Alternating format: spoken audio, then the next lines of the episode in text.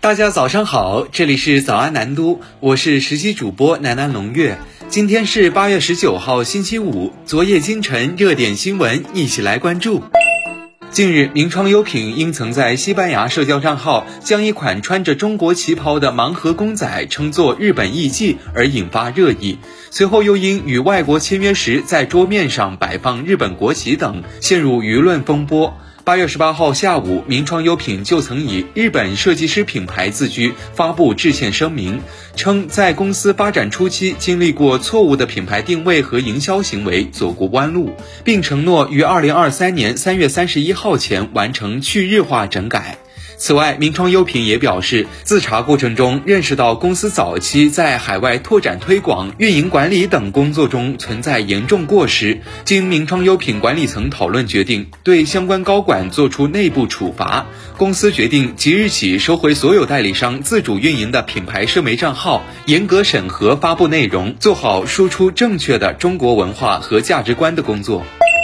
来关注民生方面。为逐步提高城乡居民养老保障水平，经广东省委、省政府批准，自二零二二年七月一号起，广东省城乡居民基本养老保险全省基础养老金最低标准提高至每人每月一百九十元。即在原标准每人每月一百八十元的基础上增加十元。本次调整后，参保人领取的基础养老金每人每月不低于一百九十元。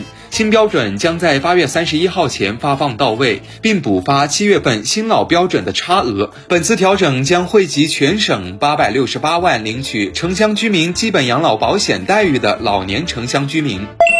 来关注法政新闻。据央视新闻消息，八月十八号下午，劳荣枝案二审继续开庭。劳荣枝及其辩护人提出上诉理由，包括劳荣枝实施犯罪是胁从，不足以认定劳荣枝构成故意杀人罪，以及量刑过重。对此，出庭检察员发表意见予以反驳。南都此前报道，一九九六年至一九九九年，劳荣枝与男友法子英在南昌、温州、合肥等地实施犯罪，涉及多起命案。night. 二零二一年九月九号上午，江西省南昌市中级人民法院一审公开宣判，以劳荣枝犯故意杀人罪、抢劫罪、绑架罪数罪并罚，决定执行死刑，剥夺政治权利终身，并处没收个人全部财产。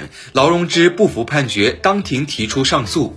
八月十八号，该案二审正在江西省高级人民法院开庭审理。当天上午庭审，劳荣枝及其辩护人对案件管辖权发表异议，被法院依法驳驳回。此外，围绕合肥案的字迹鉴定、常州案证人参加庭审作证等相关争议事项，控辩双方展开了交锋。目前，庭审还在持续进行。来关注商业新闻。近日，一家由格力百分之百控股的珠海格创优食餐饮管理有限公司的成立，引发外界关注。不少媒体解读认为，继手机、造车、芯片之后，董明珠要进军外卖市场。但南都记者调查发现，珠海格创优食餐饮管理有限公司的控股方并非董明珠领衔的格力电器，而是由珠海国资委控股的格力集团旗下的格力物业管理公司。有接近格力。集团内部人士告诉记者，这家新公司可以说是格力集团孙公司的子公司，所以具体情况大家不太了解。有业内人士表示，该公司的成立并非格力进军大家常说的互联网外卖，可能是与物业公司相关的配餐服务。来关注国际新闻。今年八月十八号是第三个世界数字友好日。近日，斐济储备银行发行的八十八斐济分纪念纸币，以中国风俗中的财神爷和金钱树为图案，并用中文写道“恭喜发财，招财进宝”，引发关注。南都记者独家专访多位斐济官员和专家，了解该纪念纸币背后的故事。他们表示，在中国文化中，数字八与发财的“发”同音，被认为是一个幸运数字，能带带来财富和吉祥。八十八斐济分纪念纸币在八月八号发行，是斐济文化多元的一种表现。采用财神爷和恭喜发财等元素，是对斐济经济美好未来的展望。当地时间八月九号，斐济储备银行发布声明介绍，该行没有新的零点八八斐济元进入流通。新发行的零点八八斐济元纸币是斐济储备银行自一九七四年以来生产的数百种非流通的纸币之一。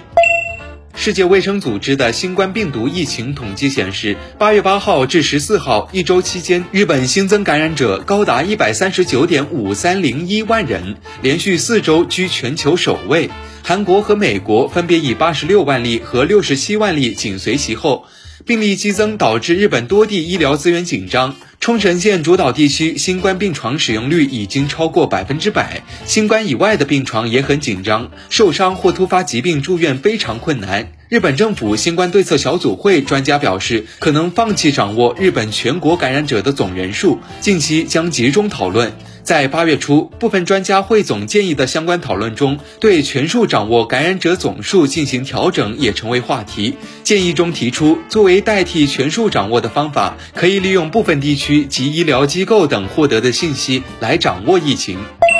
以上就是今天的早安南都的内容，更多精彩内容请关注南方都市报客户端。本节目由南方都市报出品。